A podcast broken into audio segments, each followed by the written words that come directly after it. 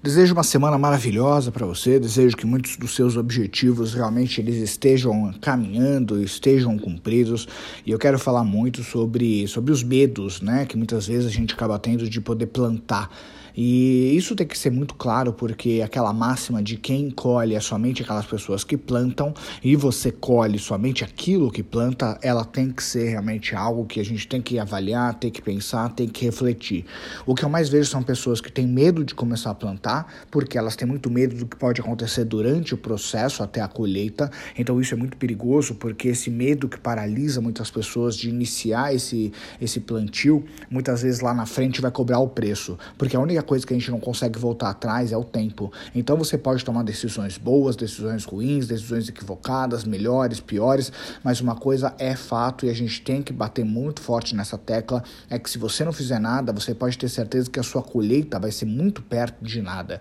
E muitas pessoas elas têm esse medo que paralisa paralisar é o grande problema. Ter medo não é um problema, porque o medo ele pode ser avaliado, pode ser estudado, pode ser entendido, pode ser dividido até com outras pessoas, mas o que é grande problema da maior parte das pessoas é a paralisação. Muitas pessoas, quando veem uma oportunidade ou quando pensam numa determinada oportunidade, infelizmente elas paralisam. E essa paralisação mata sonhos não só delas, mas de tudo aquilo que poderia ser gerado através das ações dela. Por exemplo, uma pessoa que fica paralisada para poder criar e desenvolver uma empresa, ela está não só matando os sonhos dela, mas ela mata também os sonhos de futuros colaboradores, funcionários e pessoas que poderiam fazer parte dessa empresa, que poderiam realizar sonhos através da coragem que ela teve.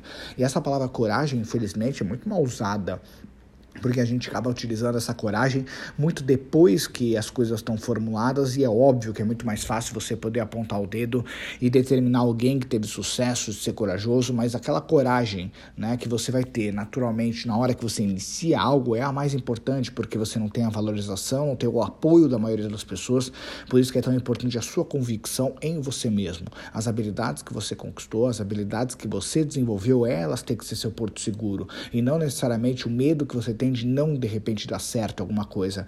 E quanto mais você afiar o seu machado, mais você se preparar para ser alguém proativo, alguém com habilidades, alguém que tem um bom networking, comunicação, vendas, isso vai fazer com que você consiga mitigar esse risco e tenha mais clareza em relação aos resultados que são possíveis de um possível plantio.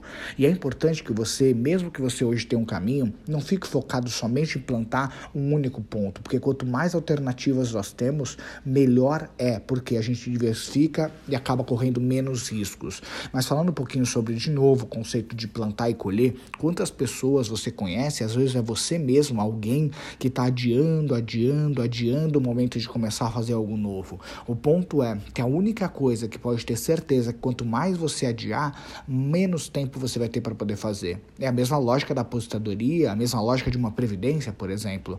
Quanto mais tempo uma pessoa, por exemplo, ela demora para começar a pensar na aposentadoria dela, menos tempo ela tem para poder lá na frente ter uma reserva para poder gerar mais tranquilidade para ela.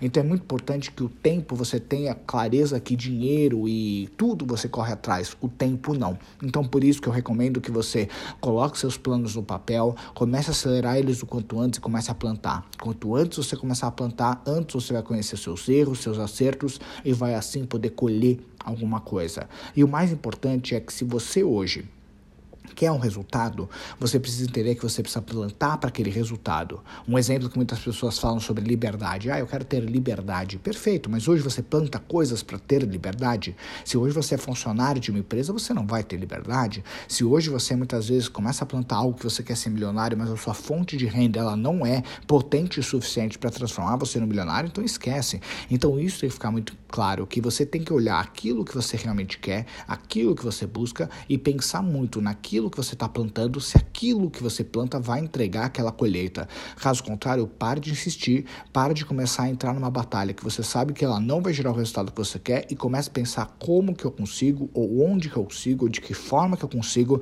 fazer com que esse plantio gere aquela colheita que eu tanto quero, tá bom? Espero que esse áudio possa ter ajudado, uma ótima semana para você e toda segunda eu posto um áudio, duplica ele para que a gente possa criar uma corrente muito poderosa de informações para ajudar cada vez mais pessoas a voarem cada vez mais alto. Grande abraço, sucesso sempre, ótima semana.